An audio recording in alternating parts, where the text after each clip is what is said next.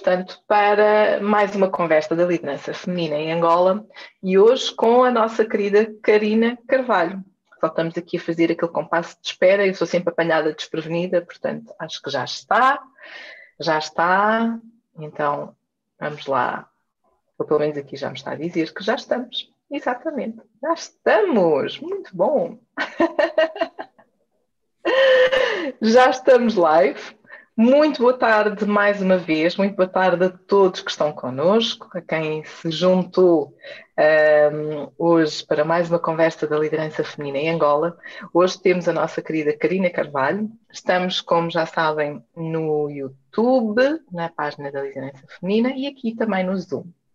Meu nome é Eva Rosa Santos, esqueço-me sempre de me apresentar. Eu sou fundadora do projeto Liderança Feminina em Angola e já sabem, se eu ficar parada, se isto congelar, se ouvirem o barulho do cão, do filho, é normal, é natural. Depois de 29 lives, hoje é o nosso 29 episódio, nós ficamos habituadas. No primeiro entramos em pânico, no segundo já não, no segundo também, mas depois de 29 já não entramos. Até já, já saí da minha própria live e voltei a entrar e tudo correu naturalmente. Aquilo que eu peço sempre aos meus convidados é continuem a constar que eu vou voltar. Portanto, e é com esta energia que nós estamos a começar esta nossa live e, como já é habitual, a dar as boas-vindas a todos. Muito obrigada pela vossa presença, pelo vosso carinho.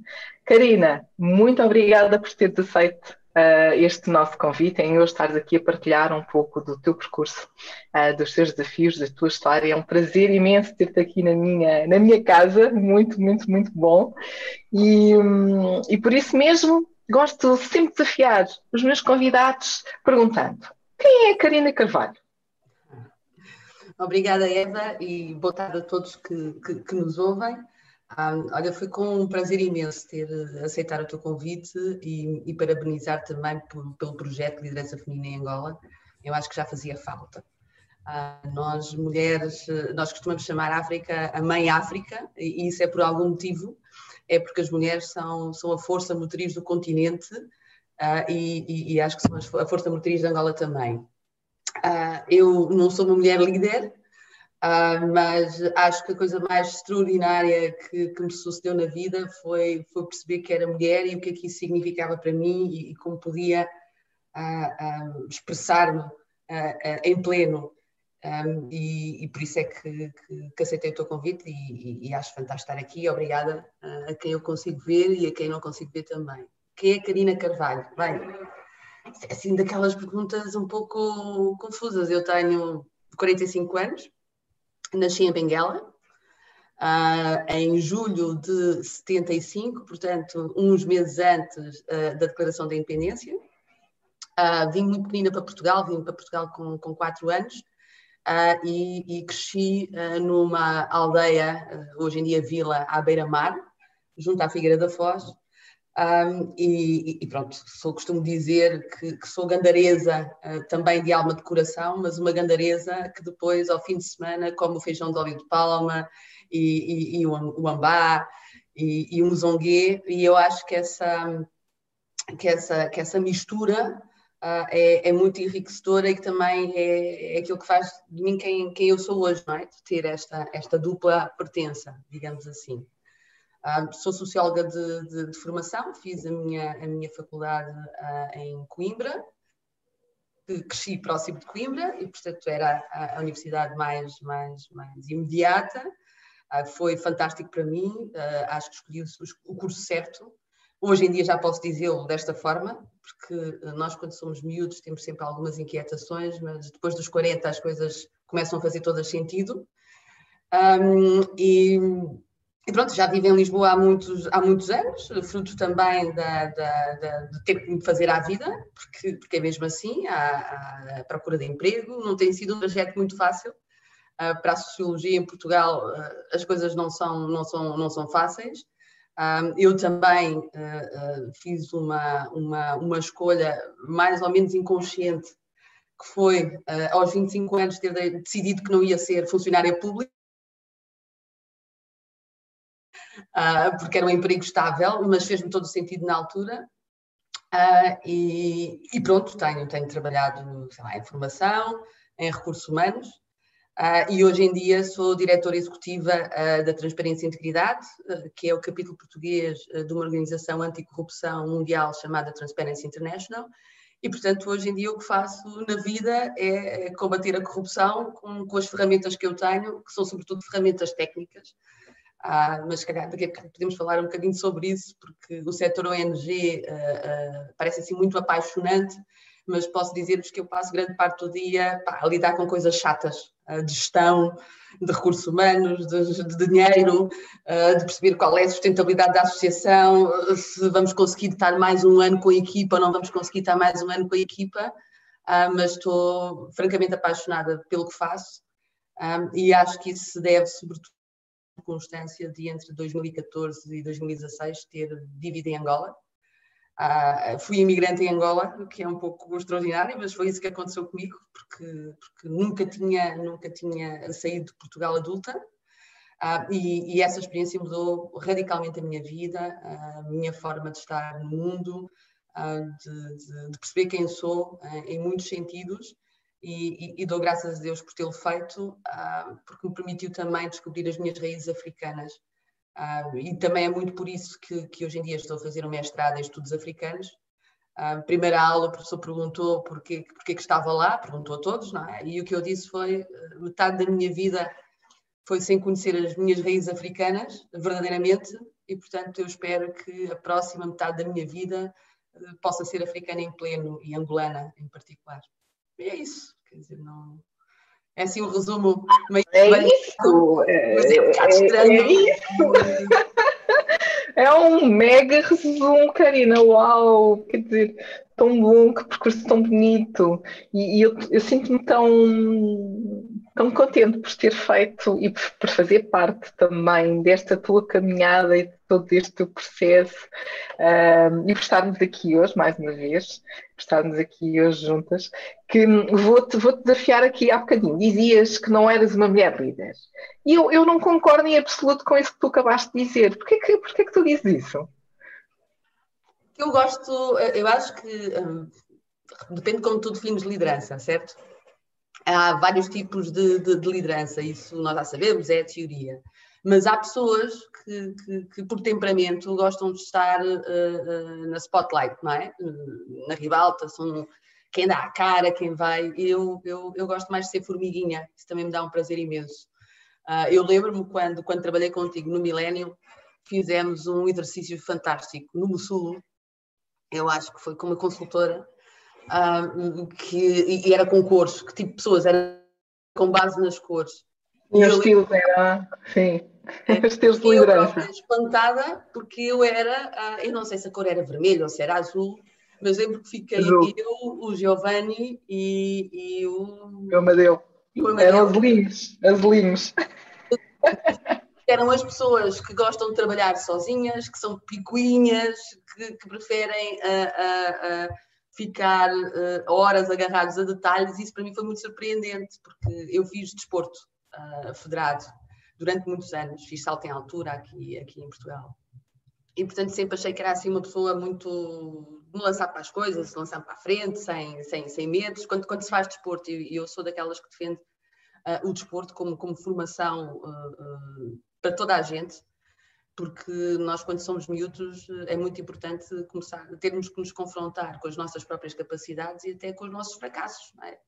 Ah, e sobretudo estas gerações mais, mais jovens. Eu tenho dois sobrinhos, a Maria e o Miguel, e, e dou graças a Deus eles ainda não se terem confrontado com o mundo verdadeiramente, mas a Maria, que já tem 10 anos, eu acho que era importante ela agora começar a perceber que uh, não é a rainha da cocada, como eu costumo dizer, e portanto, vai ter que, que, se adaptar à vida, vai ter que perceber que há alturas em que, em que não consegue ser, ser em que não consegue suplantar-se, não é? Que, que, há alturas em que, em que tem que trabalhar mais para conseguir atingir aquilo, aquilo que pretende, e, e eu aprendi muito isso durante, durante o meu tempo de, de desportista, que durou dos 12 aos 18, mas foi muito intenso um, e, e, acho que guardo comigo ainda muito, muito dessa, dessa experiência. Mas para te dizer que nesse dia em particular, no Sul, quando percebi que era uma pessoa um pouco diferente daquela que eu me imaginava, uh, isso foi fantástico porque também fez sentido uh, o facto de ser uma pessoa muito, muito contemplativa. Às vezes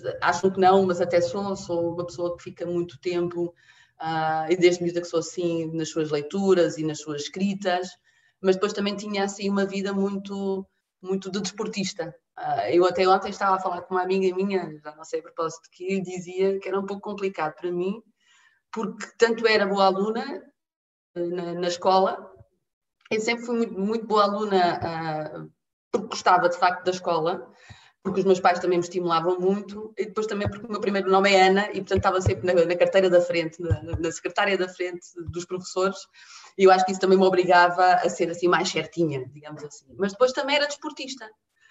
E portanto também gostava das coisas que normalmente os nerds, como se costuma chamar, os nerds não, não, não gostam. E portanto sempre tive esta mistura entre o nerd e a desportista, Uh, e, e, e, agora com 45 já estou mais, mais segura de uma série de coisas, mas na altura era um bocado complicado, porque não é muito normal uma miúda com, com, com 12 ou 13 anos ir para provas de desporto uh, a ler poesia, por exemplo, não é? E depois, também não era muito normal nos circuitos mais intelectuais eu ser a, a desportista, não é? E isso também chocava um bocadinho. Portanto, sempre tive um pé num lado e um pé no outro, sempre andei assim a gingar. Mas não é mau, quer dizer, agora já percebo que não é mau. No início foi, foi um bocadinho complicado. E o que é que, o que, é que retiraste desta, dessa, desse processo, dessa aprendizagem, desta tua descoberta também ao nível da liderança? Olha, uma das coisas que há uma que eu gosto muito que se chama um, Judith Butler. E a Judith Butler, uh, uh, da escola francesa, do Foucault, da teoria crítica, diz uma coisa que para mim faz todo sentido, que as nossas identidades são múltiplas. Nós não somos só uma pessoa. Somos muitas coisas em simultâneo e ao mesmo tempo e, e, e pertencemos a muitas caixinhas da mesma forma que não pertencemos a caixinha nenhuma. É? E, portanto, se calhar uh, eu posso liderar num determinado contexto e não liderar noutros contextos. Eu costumo brincar um bocadinho nisso e dizer, olha, epá, eu em casa e na minha vida pessoal até sou mais passiva do que aquilo que a maior parte das pessoas, eh, quando eu digo passiva, até no bom sentido. Sou uma pessoa mais, eh, mais, mais, gosto mais de ser guiada do que guiar. Enquanto na minha vida profissional eu gosto mais de guiar do que ser guiada. Estão a ver? Mas isto faz parte, né? Somos, por isso é que eu acho que a liderança, quando eu digo que não sou uma, uma mulher líder, é no sentido de que uh, epá, eu reconheço uh, liderança noutras pessoas e tu és uma delas e, e, e, não me reconheço aí. Percebes? É mais isso. É mais isso que. Muito obrigada pelo, pelo carinho e pela parte que me toca, mas eu, eu eu também te reconheço como líder, portanto é mútuo e recíproco esse sentimento. Um, tu falaste também aqui de, deste, deste teu mestrado de estudos africanos e descobrir estas tuas raízes africanas. O que é que, o que, é que tens descoberto um, de interessante que achas, consideres que um, queiras partilhar um pouco connosco? Que não sei nada da África. É verdade? E eu acho que isso, isso, isso é um drama. No outro dia estava até numa conferência assim destas online, com o Domingos da Cruz, num, num, num projeto que ele tem que se chama Observatório de Imprensa. E estávamos a falar sobre cultura e de Angola, era esta mais ou menos a ideia. E eu dizia uma coisa que cada vez mais acho. Nós temos uh, uh, em Angola, e não vou falar da África porque a África é um continente, a África não, quer dizer, não, é, não é um país, às vezes há esta ideia, Uh, mas eu acho que uh, em Angola ainda. e isso tem a ver também com o facto de muitos de nós, eu, eu sempre vivi cá, não é? Mas há muitos, muitos, muitos amigos nossos angolanos que, que, que estudaram em Portugal, por exemplo. E, portanto, a, a, educação que nós temos é uma educação uh, europeia. Uh, e, e, eu conheço mais os rios de Portugal do que os rios de Angola e conheço muito melhor os, a história de Portugal e os reis e as rainhas do que conheço a história de Angola. E isso tem a ver com o facto de eu não ter feito a minha escolaridade aí, certo? Isso é um, um ponto. Mas depois também, e é isso eu tenho, tenho aprendido neste mestrado, começou há muito pouco tempo, portanto ainda não aprendi quase nada, mas é que nós, uh, uh, há poucas fontes de informação sobre a história da África, por exemplo. Uh, porque uh, faltam mais, mais, mais, mais, é preciso mais gente de Angola a escrever sobre Angola. É preciso mais gente de Angola a falar sobre Angola, mais literatura angolana, mais, mais, mais, mais intelectuais angolanos a pensar em Angola. E, e, o que acontece, e Angola não é um caso único, é que há mais gente a pensar África fora da África do que gente da África a pensar África. E, e, e, este projeto que, que, que, tenho, que é um projeto académico, assim, um pouco doido, porque eu trabalho em média 12, 13 horas por dia e agora ainda estou a fazer o mestrado, e portanto às vezes tenho dias que começam às 8 da manhã e terminam às 11 da noite, mas quem corre por gosto não cansa. Este projeto também é um pouco isso, foi eu perceber que, e tu sabes que até profissionalmente eu falo muitas vezes de, de Angola e infelizmente não pelas melhores razões, mas é o que é, é a minha vida mas gostava de, de, de saber mais uh, e, e, de poder falar com outra propriedade, porque a mim custa-me, e, e, nos dias que correm cada vez vejo mais isso, andamos todos a falar muito pela rama de quase todos os temas, sabes? As redes sociais dão esta ideia de que nós sabemos tudo. É? Hoje em dia, não sei se tu tens o Discovery, porque tu tens um iPhone, pois é, tu não usas Android, mas é aquela coisa de passar o dedo e vemos as notícias do dia e de repente achamos que já sabemos tudo sobre aqueles temas e, e, e estamos horas a conversar, às vezes no café ou, ou, ou, em reuniões e não nos damos ao trabalho de agarrar um livro ah, ou, ou, mesmo agarrar na internet e procurar artigos eh, que, que nos expliquem aquela problemática de outra forma. E portanto, o que eu achei, e foi por isso que, me inscrevi no mestrado, é que precisava de aprender. E está a ser extraordinário porque, olha, a primeira coisa que me aconteceu, já disse isso N vezes sempre que me perguntam, foi chegar às, à, à, primeira disciplina e o professor apresentar a, a bibliografia e eu não conhecer um autor. Achei isso fantástico. Porque é, dá-me pica. Olha, agora então vou ler coisas que eu nunca li na vida, uh, de áreas que eu também não, não, não conheço. E, e pronto, se calhar, assim, pensando sobre mim, eu acho que aquilo que mais me caracteriza e isso posso dizer até com, com, com, com orgulho indisfarçável, e, e desculpem se posso parecer, uh, estou a falar em causa própria, mas estou a falar de mim, a conversa também é para isso, é que eu acho que sempre tive esta vontade de, pá, de aprender. Nunca acho que, que, que, que, sei tudo e mesmo a minha vida profissional sempre foi, sempre foi gerida dessa forma. Eu, quando estive contigo e quando estive em Angola, no geral, aprendi imenso, mais do que aquilo que que sequer tinha pensado. E nos últimos quatro anos, nesta, nesta nova vida, também tenho aprendido imenso. Tenho conhecido pessoas incríveis, até porque a rede Transparency International é uma rede global.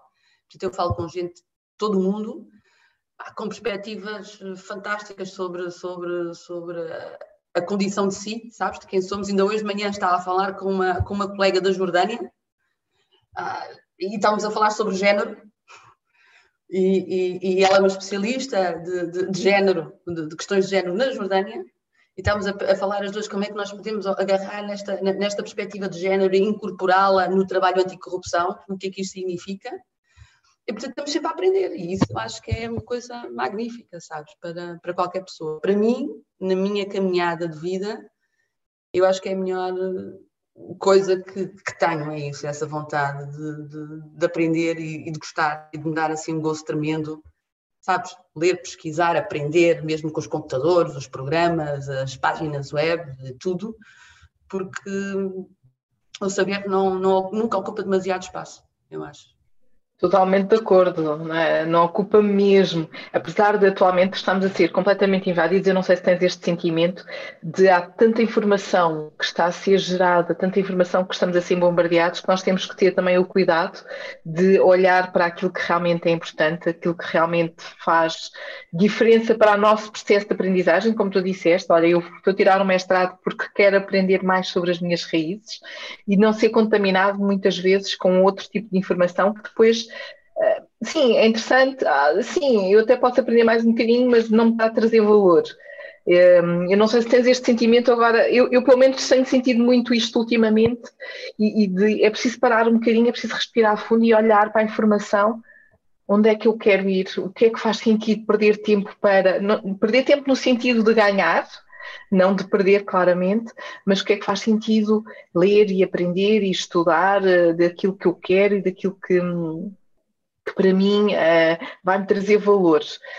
Um, este é um mix feeling que eu tenho, eu pessoalmente, uh, mas concordo em absoluto com aquilo que tu estás a dizer, que é a aprendizagem faz parte de nós, é sempre uma caminhada, é sempre muito bom uh, conhecermos não só uma, a nós, porque neste processo acabamos por nos conhecer, mas também conhecer um pouco mais do mundo, não é? Uau! Essa parte da senhora da equidade dos géneros é muito interessante, mas isso depois fica para, para uma nossa outra conversa sobre o tema, não é? Um, o, que, o, o que falaste na tua, na tua atual posição Uh, e estamos aqui a falar do, do tema transparência. Fala-nos um bocadinho desse teu projeto, desta tua nova função, como é que ela tem impactado a tua vida. Uh, queres partilhar um bocadinho connosco? Sim, bem, explicarmos basicamente o que é, que é uma ONG anticorrupção, acho que o próprio nome diz eh, que é, há muitas, muitas ONGs que trabalham várias causas, nós trabalhamos sobretudo a causa anticorrupção. Isto é uma, uma organização que foi fundada uh, há 25 anos, já há 26, 27 anos, um, por gente que estava ligada ao Banco Mundial e que trabalhava sobretudo no continente africano. Uh, e, e, essas pessoas viram o impacto que a corrupção sistémica ou endémica tinha na vida uh, das comunidades, de, das populações, e decidiram fazer uma ONG, uh, uma organização internacional anticorrupção, que é composta por outras organizações nacionais. Eu trabalho na, na, no capítulo, é assim que se diz, capítulo nacional da TI em Portugal, e o que nós fazemos é monitorização de políticas públicas uh, relacionadas com, com, com, as questões da corrupção e infrações conexas. Posso dar um exemplo concreto. Agora, em tempo de pandemia, este tem sido um dos projetos em que eu estive envolvida de início, é um projeto sobre a área da contratação pública, uh, porque a contratação pública é uma área que é especialmente vulnerável a riscos de corrupção. Mas, por exemplo, agora em contexto de pandemia, uh, imaginem o, o, o que é ou que têm sido as compras que os países todos no mundo inteiro têm feito de um equipamento médico, máscaras, os ventiladores, as vacinas que, que, podem nem sequer ainda estar comprovadas que, que, que, que fazem, que fazem efeito. E, portanto, existe um, um, um, volume massivo de dinheiro público que está a ser utilizado para combater os efeitos eh, da, da, da Covid-19, para combater a pandemia e os seus efeitos. Uh, e o que nós temos dito, e, e o trabalho que tenho feito uh, nos últimos meses, é de alertar para a circunstância de que, pese embora a emergência de combate à Covid-19, há princípios que não podem ser uh, postos em causa. Por exemplo, o princípio da transparência na ação dos fundos públicos. Nós, enquanto cidadãos, temos que confiar nos nossos governantes de que eles são capazes de utilizar os fundos públicos para bem da população, mas para que isso suceda tem que existir transparência nessa utilização. O que nós defendemos é dados abertos, ou seja, saber-se uh, saber -se informação sobre os contratos públicos, por um lado, depois também é preciso garantir a competitividade, isso é um problema quando se contrata rápido. Porquê que foi selecionada a empresa A e não foi selecionada a empresa B? E depois vamos ver que às vezes a empresa A tem uma relação privilegiada com, sei lá, o, o, o diretor da autoridade contratante ou, da, ou com ministros, conflitos de prevenção dos conflitos de interesses. Ah, porque depois isso tem efeitos eh, massivos na vida, na vida das pessoas. Quanto mais dinheiro gastarmos que seja mais gasto, e os fundos públicos, às vezes não temos essa noção, mas o dinheiro público é nosso dinheiro. Mesmo aqui em Portugal fala-se muito do, do, da pipa de massa que vem da, da Comissão Europeia, é? para combater a pandemia. E nós temos dito isso muitas vezes, atenção, esse dinheiro é dinheiro dos contribuintes europeus. Não é dinheiro que vem da Europa e, e que nós não, não, que não seja nosso também. Percebe? Portanto, são estes tipos de temas que nós trabalhamos. Também trabalhamos a questão do, do, dos denunciantes, agora muito em voga por causa deste caso do Blower, do, do, do, Andalix e do Futebol Leaks, e depois, claro, tra trabalhamos estas questões mais, mais complexas da corrupção internacional, da grande corrupção. Eu estou particularmente envolvida uh, na análise deste caso, do Luanda Leaks e dos seus impactos, mas não queria muito chateados com isso, porque não parece que seja local apropriado. A única coisa que queria dizer, e que para mim é, é, é o mais relevante do meu trabalho, é que a corrupção tem enorme nos direitos humanos. Nós temos muita gente que vive neste mundo e que morre, morre ah, ah, por, por culpa da corrupção, por efeito da corrupção. Uh, e, e, Angola, infelizmente, é um país fustigado pelos efeitos e o impacto da corrupção há demasiados anos. E, portanto, quem me dera a mim, ainda tenho essa expectativa, de regressar a Angola, exatamente com esse propósito de apoiar a reconstrução e a luta contra a corrupção, evidentemente. Uau, muito obrigada. Isso uh, é, é, é, é. pesada às vezes, não vos vou mentir. É, também, também, confesso que também, ou seja, e aquilo que tu já tinhas partilhado, é, por muito interessante que às vezes determinados temas pareçam, depois tem sempre uma, uma, uma grande carga ou, ou, uma sobrecarga também ela pesada, quer seja administrativa, quer seja pelos temas é, como tu partilhaste, de organização, de, de planeamento, portanto, é, mas é importante manter presente estes temas em cima da mesa para não nos esquecermos dele, porque acho que é assim que as coisas passo a passo vão andando. É, é aquilo que tu dizias há bocado. Falar de projetos ou falar do, do, do, projeto em específico da liderança feminina um, é importante falar-se. Claro. Uh, e quanto mais falarmos, uh, mais foco trazemos para o tema, mais pessoas envolvemos para podermos ter ações. Um, e, e, eu costumo defender que eu, eu não vou mudar o mundo, mas se mudar e impactar a vida de uma pessoa que depois vai impactar outra, então quer dizer que o trabalho que estou a fazer e que estamos a fazer, porque senão não estaríamos aqui todos juntos, uh, está a fazer sentido e faz sentido para, para o nosso futuro. Portanto, muito obrigada por essa, por essa tua partida. Nós falámos aqui, agora vou voltar aqui um bocadinho atrás, porque aquela questão da equidade do género e da questão do género e da questão da, da, da liderança e desafiar-te aqui a fazer o, a, a, tua, a tua reflexão. Como é que olhas para este tema, sobretudo que nós estamos com o objetivo das Nações Unidas, eh, como sabes, 2030, 2030 é amanhã, não é? Portanto, já não temos muitos anos para isso. Como é que tu vês este, esta ainda grande diferença homens-mulheres de equidade? O que é que está a ser feito? Eh, se, se, é uma preocupação que vocês também têm, tu que estás dentro do mundo das ONGs, um, queres, queres, queres explorar um bocadinho, trocar aqui algumas ideias também para nós uh, compreendermos um bocadinho uh, a tua opinião sobre este tema? Olha, eu, eh, eu costumo, costumo assumir-me como feminista e eu sei que hoje em dia isso até é muito polémico. Na década de 60 era uma coisa sexy, é agora, já não é. agora já não é. Agora é, é muito polémico ser feminista, mas eu acho que, eh, para já, os homens também podem ser feministas e isso é perfeito. Nós, então, eu acho que o que tu vês e que toda a gente vê é que as mulheres continuam a estar no grupo dos mais vulneráveis, pelo facto de serem mulheres simplesmente.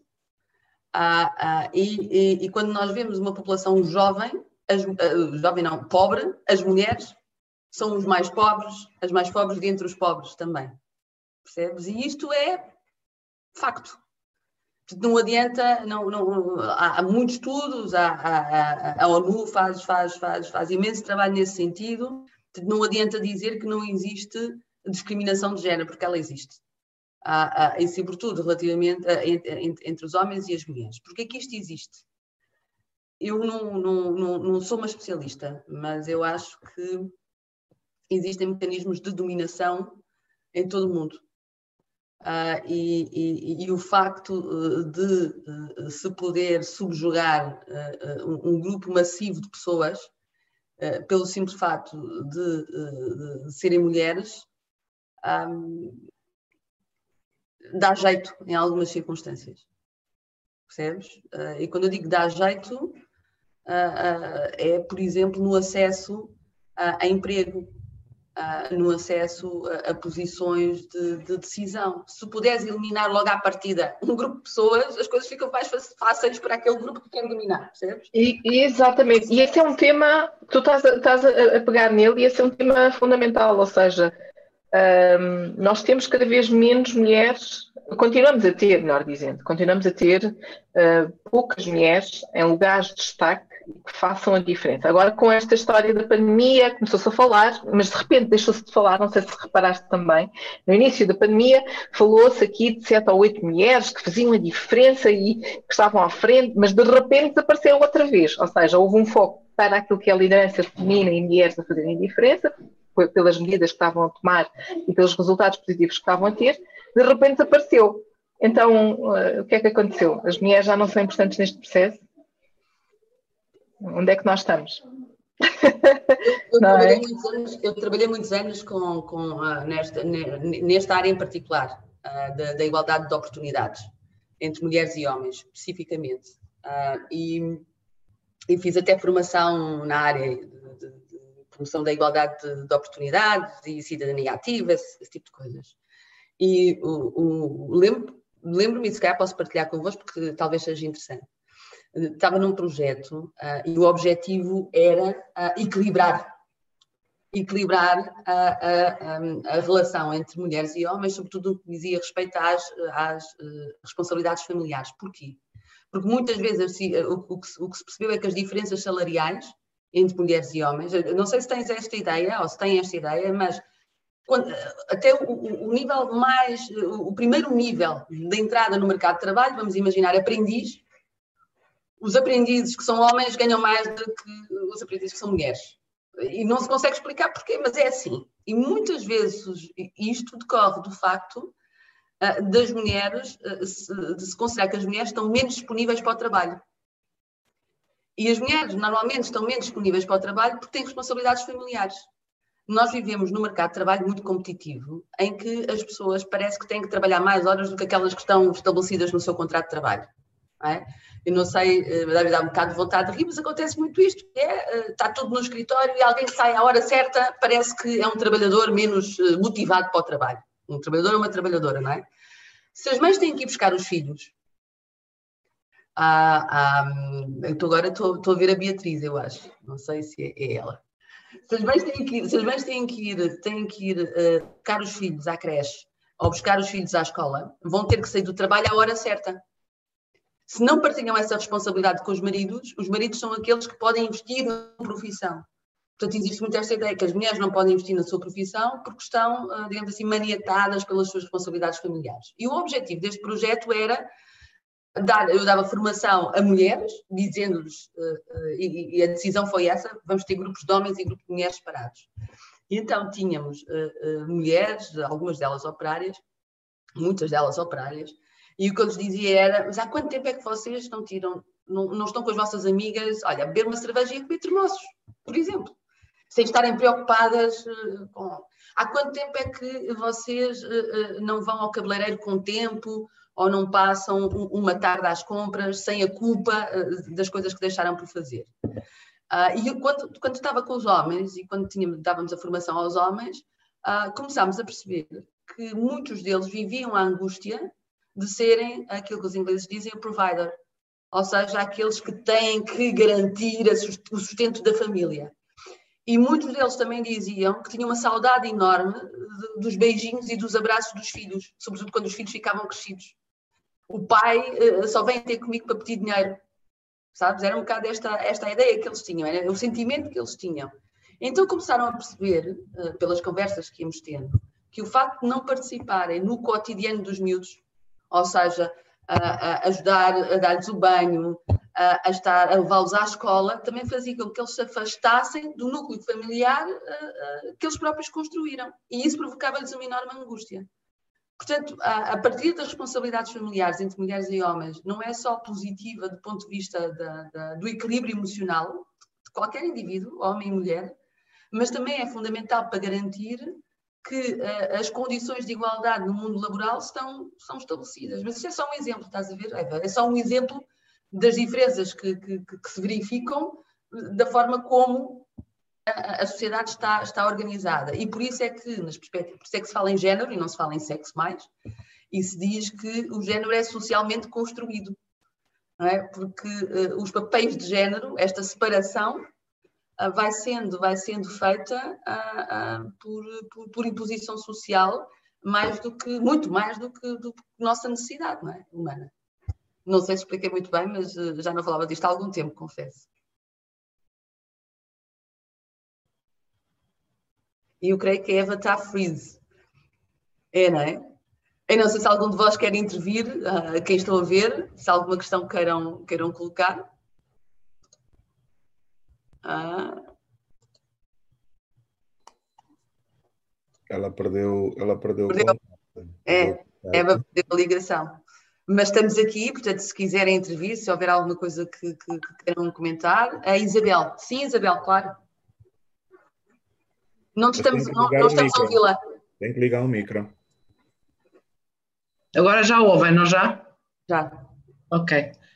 Bom, uh, de uma forma, vou tentar ser um bocado resumida, mas uh, vários pontos que a Karina focou uh, achei interessantes. Um primeiro foi o facto da Karina ter saído de Angola, praticamente recém-nascida, uhum. e ter voltado a Angola e sentir que algo lhe falta, não é?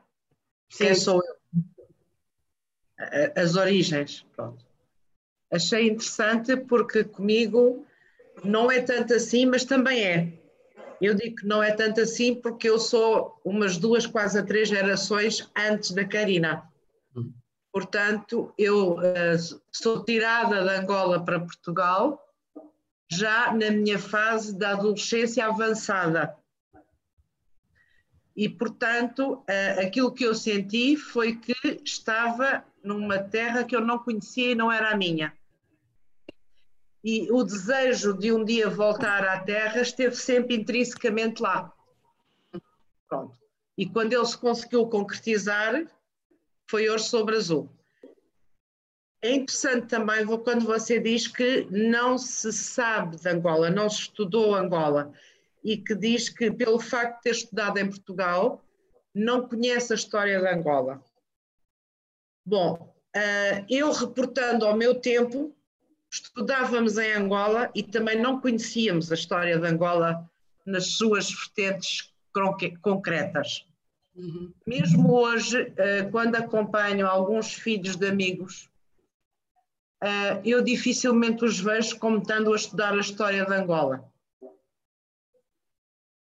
Uh, os manuais, acho que está, há ali muita falha sobre o que é a história de Angola.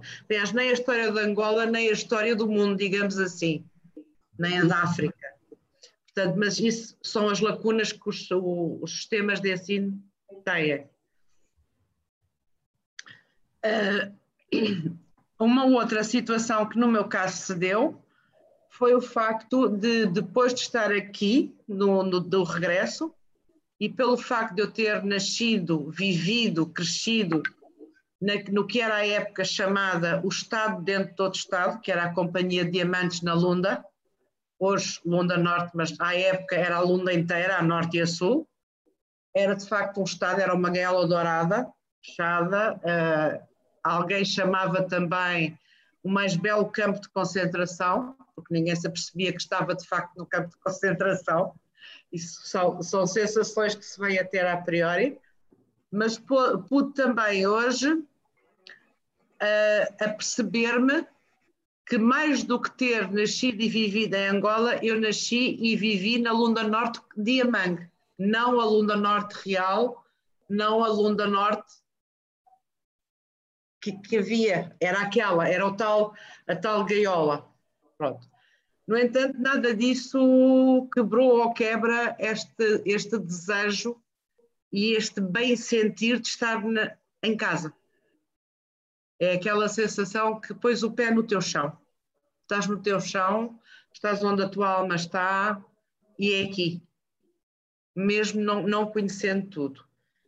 Eh, eu creio também e concordo que há grandes lacunas sobre a história de Angola, sobre a sua gênese e sobre a sua divulgação.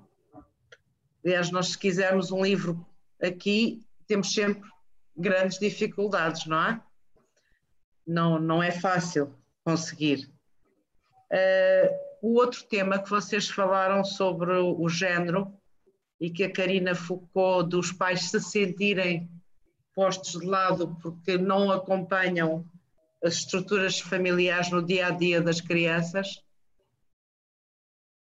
Uh, eu entendo isso e, na minha opinião, isso talvez se deva muito ao facto de que uh, temos aquela, temos, quando estou a, ter, a, falar temos, estou a falar de quem tem a cultura judaico-cristã portuguesa, com toda a culpa, com toda aquela carga de que é, é, a mulher que faz, é o homem que faz, é o homem que providencia, é a mulher que executa as outras tarefas.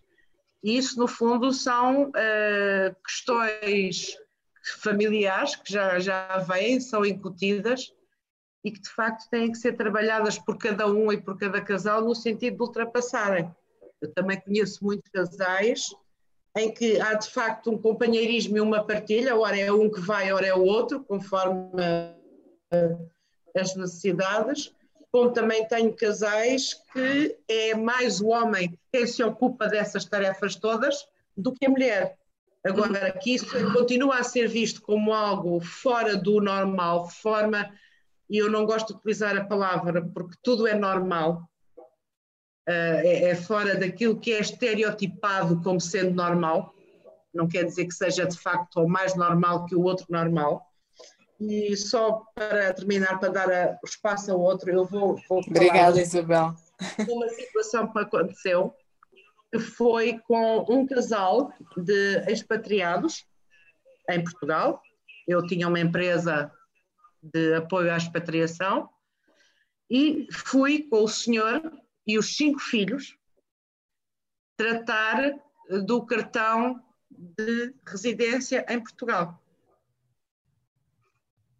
Qual foi a, a, parte divertida? É que naquele caso, e não foi o único caso que eu tive, tive mais dois ou três, também não foram muitos. Quem era o expatriado era a mulher que era uma CEO de uma multinacional farmacêutica. O marido estava simplesmente divertido a ser, como ele dizia, eu sou dono de casa, jogo golfe e levo as crianças à escola. E, portanto, quando ele no, na Câmara de Cascais, o funcionário lhe perguntou, o senhor é que é que faz? Ele que não falava português, mas tinha aprendido a dizer dono de casa. E então ele diz-lhe muito depressa, sou dono de casa.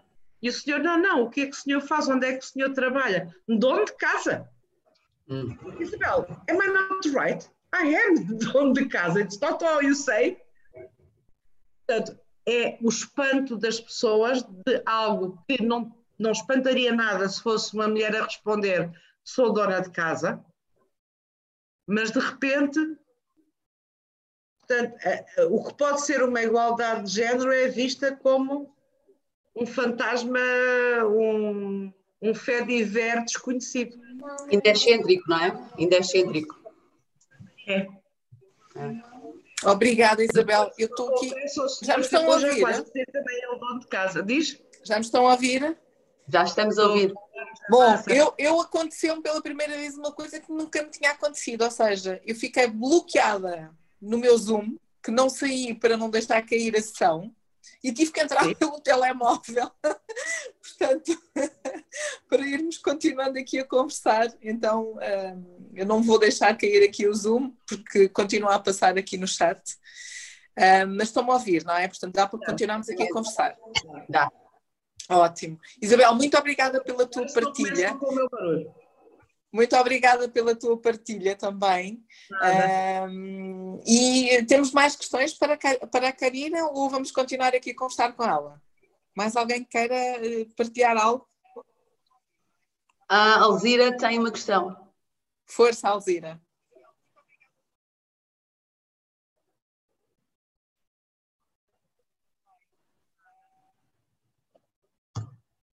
Não consigo. Alzira? Tens de tirar o som, consegues fazê-lo? Não? Senão, não conseguimos ouvir a Alzira. É só tirarem o som. A dela está no chat. Eu não consigo ter acesso à informação. Podes ler, por favor, José. Ah. Eu estou bloqueada okay. aqui no, no chat, também não consigo gostaria, ler. Gostaria de perguntar a Karina da experiência dela em Angola e sabendo que a representatividade parlamentar tem sido quase equilibrada, como ela analisa esse facto? Esta é uma daquelas, daquelas, daquelas perguntas. eu sou, eu sou, repare, eu sou completamente a favor das cotas. Acho que isso é fundamental uh, para, para, para garantir a, equidade. Uh, no caso uh, angolano, presumo uh, que seja por. Não, não, conheço em particular, mas, mas posso dizer que conheço outros países em que isso até são imposições de, de organizações internacionais, garantir que existe essa paridade, digamos assim. por si só, nós termos paridade não significa que exista qualidade das pessoas, não é? Porque nós podemos ter mulheres e homens que, que, não, que, não, que, não, pronto, que, não, que não acrescentam muito valor, digamos assim. O que uh, as, as, teorias dizem, e, e, eu concordo, é que nós temos que dar lugar às pessoas. Porque uh, uh, se deixarmos a, a, escolha, vão ser sempre homens e não vão ser mulheres. Mas isso também tem a ver com, com o facto de, de, da maneira como está construído o próprio sistema partidário, uh, a maneira como são feitas as listas uh, para os partidos políticos. Uh, quer dizer, no passado nós, por exemplo, também não tínhamos mulheres a frequentarem faculdades de Direito. Não tínhamos. E se vocês olharem, pelo menos aqui em Portugal, nós temos uma quantidade gigante de, de, de pessoas com essa formação de base no, no, Parlamento português. Portanto, se não tivéssemos mulheres uh, nas, nas, faculdades de Direito, olá, Alzira, agora já te ah, Agora já estou a apanhar o esquema. Se tivéssemos, se tivéssemos mulheres, na, se não tivéssemos mulheres na faculdade de Direito, nas faculdades de Direito, dificilmente também teríamos mulheres no, no, no, em, em, em, elevados cargos públicos, já que já percebemos que essas estão as formações, mas isso também é a luta que eu tenho, mais, mais global. Acho que nós governos equipas transdisciplinares e multidisciplinares. Devíamos ter pessoas de todas as sensibilidades e eu acho, desculpem, socióloga, mas acho que devíamos ter muito mais sociólogos no governo, muito mais gente formada em psicologia, uh, muitos mais historiadores, muitos mais filósofos, e, e, normalmente o que temos são sempre as mesmas formações de base, não é? A economia, gestão, uhum. direito. Uhum. Ah, e depois, uh, uh, também há aquela, aquela, aquela ideia, para mim, completamente absurda, mas quer dizer, nós não temos os ministros das finanças, não é? Os ministros das obras públicas normalmente não são, não são mulheres, são sempre homens. São sempre homens. Não, as mulheres são as ministras da educação, são daquelas coisas que se dizem, são as, questões tipicamente femininas, também é uma sim. coisa que me irrita sobremaneira, não é? Mas há sim. as coisas tipicamente femininas. Como se nós, por sermos mulheres, uh, fôssemos mais uh, propícias a tratar de questões de educação ou de saúde uh, uhum. do que os homens, não é? Isso para mim não faz, não faz sentido. É não, a, a, minha, a minha pergunta, estás-me a ouvir? Perfeitamente. Pronto, a, a, a, minha pergunta também ia mais ao encontro, pronto, noutro sentido, eu, eu não me apresentei, digo boa noite a todos, eu também uh, eu estudo as questões de género, igualdade de género, portanto, para a África, nomeadamente Angola, também sou angolana, e, e pronto, e das investigações, entretanto, que fiz, estou-me a doutorar em estudos africanos, na mesma universidade, portanto, da Carina, e e a minha pergunta ia no sentido se essa representatividade não é uma perpetuação das próprias elites, mas pronto, era muito extensa a pergunta. Uh, qual era a, a, a, tua ideia sobre isso? Uh, se tens essa sensibilidade também, ou se uh, ou, ou, para toda a plateia que está a ouvir também, claro, pode colaborar, se normalmente as pessoas que estão envolvidas na política, as mulheres, uh, não são apenas as elites que depois perpetuam as tradições. Sim, dava para mangas, Alzira. Dava para mangas. Pois, não é? Mas pronto, não, não sei, não sei qual era a tua ideia uh, relativamente a isso. Obrigada, Alzira teoria da elite, só é, já agora se me permite, há a teoria da elite, não é? E, uhum. e, eu não conheço o caso angolano em detalhe, sim, sim, sim, portanto, e não consigo falar sobre isso com, com propriedade, mas por exemplo aqui em Portugal, uh, o, o professor Boaventura de Sousa Santos estuda bastante uh, estas, estas matérias, mas na verdade uh, há uma ideia mais ou menos consistente de que já desde a Primeira República que nós continuamos a ter famílias uh, uh, próximas do poder, é? ou dentro do poder, uh, em cargos políticos, ou muito próximas do poder. E era aquilo que eu dizia há pouco, também tem a ver um pouco, a ver um bocadinho com, com a educação uh, e, e, com o acesso à educação. Porque se uh, grande parte dos decisores uh, vêm da cidade A, B ou C, por exemplo, Direito vem da Clássica de Lisboa, ou da Faculdade de Direito de Coimbra, ou da, da, da Católica, não é? é natural que, que, que por exemplo, imagina que eu sou nomeada ministra, certo? Uhum. Depois vou precisar de alguém para o meu chefe de gabinete, não é? A minha chefe de gabinete ou uma equipa. É natural, se eu puder selecionar essa equipa sem um, um, um, um processo aberto, eu vou escolher as pessoas quem eu confio, ah, com quem eu me dou e que eu conheço não é? Uhum. E portanto, se eu fiz a faculdade, eu costumo dizer que nós na faculdade, de facto, é, é, é, quando, para quem tem a sorte e para a universidade, claro está, mas estou a falar do meu caso, uhum. foi onde eu desenvolvi eh, as minhas relações mais, mais, mais, mais sólidas. Uh, uh, é claro que também tenho os amigos de infância, mas, mas estou, estou a falar do ponto de vista mais intelectual, entenda-se? Pessoas com quem eu me identifico intelectualmente, que pensam como eu, até, até em termos de posicionamento político, era natural que eu fosse buscar quem eu estudei lá só existirem homens, vão ser só homens. Portanto, o facto de existirem homens e mulheres é bom. É uma, vantagem. Sim, é? sim, o sistema de cotas não, não é o melhor, mas é aquele que ao menos permite. Eu aí concordo plenamente com, é, com tudo. Mas também é defendo permite... as cotas para. Também defendo cotas para pessoas com, com, com deficiência. Deficiência, por exemplo. Uh, e, e, aqui em Portugal uh, também defendo cotas uh, para uhum. pessoas de outras etnias uhum. uh, ou de outras origens étnicas e, e pessoas Estás negras em particular. Uhum. Pessoas negras em particular, acho que sim. Uh, não faz sentido nós sermos, uh, nós aqui em Portugal, ser um, um país tão, tão multicultural ou com uma história com uma história tão multicultural e nós vemos muitos muito poucos negros em cargos de decisão uh, uhum. política e pública e isso para mim é, acho que é, que é sinal de, de, subdesenvolvimento mas isso é só hoje que eu Isso ficará para uma outra, para uma outra conversa. Para uma outra conversa. Obrigada, Karina, pela resposta. Obrigada. E, e, e às pessoas aqui que participaram no, no fórum, que entretanto deram algumas dicas, que também dava para outro debate, se calhar, não é? Muitos. Eu acho que temos aqui conversa para mais um ou dois debates, claramente. Ah, Muito obrigada, Alzira. Nós estamos mesmo, mesmo no fim uh, desta nossa conversa fantástica. Mas antes de terminarmos, gostava de fazer mais uma questão, Karina. E normalmente está relacionada com a leitura.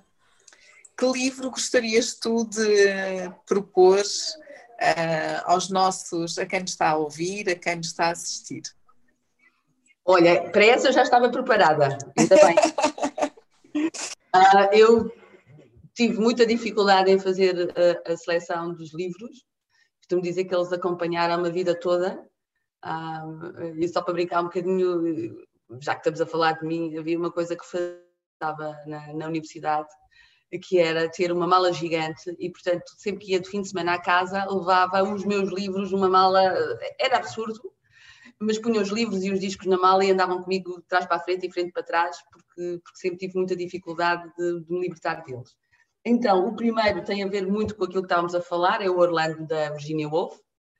Ah, ah, é uma história magnífica ah, e, e, que fala muito destas questões de, de, de género, porque é a história, é, é uma história subdividida. Há uma parte do livro em que a heroína é uma mulher, e é um homem, aliás, o, o, herói é um homem, e depois eh, há outra parte do livro em que a heroína é uma mulher, eh, porque faz uma transformação, e é nós percebermos uh, como é que pode ser a vida de um homem e como é que pode ser a vida do, de uma mulher. Uh, e as distinções sociais, isto é passado num outro, outro século, mas acho, acho que este livro é, é magnífico e, e, e, eu gosto muito da, da Virginia Woolf também. Uh, o outro livro Uh, e lá está, são, são, são as minhas referências. Tenho pena, uh, porque tenho ali alguns, alguns livros de autores, de autores angolanos, como Pepe Tela, que gosto também, uh, mas para hoje achei que, achei que não, este, este é a poesia toda do Herberto Helder, e, e, foi um livro que eu comprei miúda. Os meus pais tinham uma tradição no Natal. O meu pai dividia o dinheiro irmamente Uh, cada um de nós ficava com quatro partes do bolo de Natal. Então tínhamos que comprar prendas uns aos outros e prendas para nós. e, e, nesse ano eu devia ter uns 17 ou 18 anos, não, não sei precisar, ao menos, se calhar 16 ou 17. Uh, fui a correr, foi em Aveiro, fui a correr e fui comprar uh, a poesia toda do Herberto Helder, que na altura me custou uma coisa absurda, sete contos, que era caríssimo e portanto gastei quase o meu pote todo de, de, de, de presente de Natal uh, neste livro que me acompanha desde então. foi daqui que saiu o poema que li uh, num dos momentos mais extraordinários da nossa família, que foi o casamento da minha irmã, e é aqui que eu, que eu venho buscar a força de quando em vez. E são estas as minhas, as minhas referências de leitura. Uau! Que bom, que partilhas tão boas!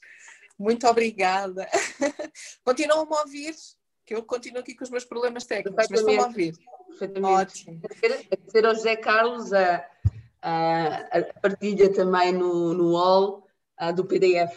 Uh, pois, eu, eu não consigo ver nada, estou aqui assim meia, meia. Olha, esta é a primeira vez, é o que eu digo. Estou sempre a aprender o que é que pode acontecer nestes, nestes lives e hoje sei do meu próprio está live. Ótimo, está ótimo. Primeiro, quero agradecer mais uma vez à Karina e a todos que nos estão a acompanhar por esta conversa fantástica. Eu acho que vieram aqui temas muito interessantes que, Karina, temos que pensar neles para o próximo ano, fazerem uma conferência, um webinar, a falar, convidar mais alguém. Pronto, fica, fica, fica aqui o desafio para o próximo ano, não uma conversa, mas em algo, convidar aqui mais uma ou duas pessoas, falar destes temas de igualdade do género e afins. Portanto, fica o desafio para 2021. Mas eu, eu gostaria de partilhar com todos aquilo que eu levo hoje desta nossa uh, conversa. E uh, tão boa, é sempre muito bom conversar contigo, mais uma vez, muito obrigada por ter estado aqui. E um, eu vou partilhar com todos aquilo que eu levo. 45 anos, Benguela, julho de 75 Figueira da Foz, Gandareza, alma e coração, feijão e óleo de palma, mistura socióloga, Coimbra, curso certo, Portugal, escolhas, 25 anos, não ser funcionária pública, formação, RH, direção executiva da transparência e integridade, combate à corrupção, ferramentas técnicas, ONG, sustentabilidade, apaixonada pelo que faço, emigrante em Angola, mudança radical da minha vida, descobrir as raízes africanas, mestrado em estudos africanos, Liderança. Sou uma formiguinha, um azul. Desporto federado, salto em altura, dos, 18, dos 12 aos 18. Dois sobrinhos, a Maria e o Miguel. Desportista, poetisa. Poetisa não, poesia. Não sei nada de África. Poucas fontes de informação sobre África. Falar pela. Ai, peço desculpa falar pela nossa terra. Precisava de aprender. Vou ler coisas que nunca li na vida. O que me caracteriza, a vontade de aprender. Condição sobre si, a caminhada da vida. ONG, pandemia, corrupção, impacto, direitos humanos. Sou feminista. Mulheres, ainda uma situação frágil. Subjugar, igualdade de oportunidades, equilibrar, género, socialmente constituído Cotas, sou a favor. Livros da minha vida, Orlando e poesia toda. Esta é a partilha que eu levo hoje da, da, da Karina. Karina, muito, muito obrigada por ela, pelas tuas partilhas, pelo teu carinho. E antes mesmo de concluirmos a nossa, a nossa conversa da liderança de hoje, queres deixar uma última mensagem para quem nos está a acompanhar, quer seja aqui, quer seja pelo YouTube? Olha, para já agradecer-te novamente, agradecer uh, quem, quem está no Zoom e quem, e quem não está. Uh, eu, eu, eu, acho que nós, nós e veio, veio um pouco a propósito daquilo que falávamos sobre o que era a liderança, não é? Eu acho que nós temos que agarrar a vida uh, com força, sabes? Porque é efêmera uh, e, e, e, temos que, que, que ser líderes do nosso próprio caminho. Acho que isso é fundamental. E, portanto, a quem nos ouve, há, eu não gosto muito de dizer estas, estas coisas assim, mas na verdade só cá estamos uma vez e, portanto, temos mesmo que ser é felizes e é isso que é, que é, que é importante. Portanto, força aí, eu vou continuar o meu caminho e, e, sei que toda a gente vai continuar o seu. Estamos juntas nesta caminhada. Estamos nesta caminhada de felicidade, estamos juntíssimas. Mais uma vez, muito, muito obrigada a todos pela vossa presença. Um, já sabem, para, podem acompanhar o projeto de liderança feminina no YouTube, no Facebook, no LinkedIn. Uh, Façam-nos, inscrevam-se também como voluntários, participem, partilhem, recompartilhem. Quanto mais falarmos sobre o assunto, melhor. Uh, é assim que podemos fazer a diferença. Como eu disse, basta fazer diferença na vida de uma pessoa que estamos a fazer já uma grande diferença. Muito obrigada, um beijinho grande com carinho, Karina, para ti e para todos Posso também só, que nos assistem. Diz, Posso diz, diz. dizer uma coisa, deixa-me só enviar um beijinho enorme, enorme para a minha família uh, em Angola, em Benguela e em Luanda e sobretudo para as meninas Mendonça, que, que eu também sou. Um abraço e muitas saudades para todas e para todos. Que bom, que bom. Um beijinho muito grande e já sabem, próxima sexta-feira estaremos aqui juntos para mais uma conversa de liderança com uma pessoa fantástica. Um beijinho e até.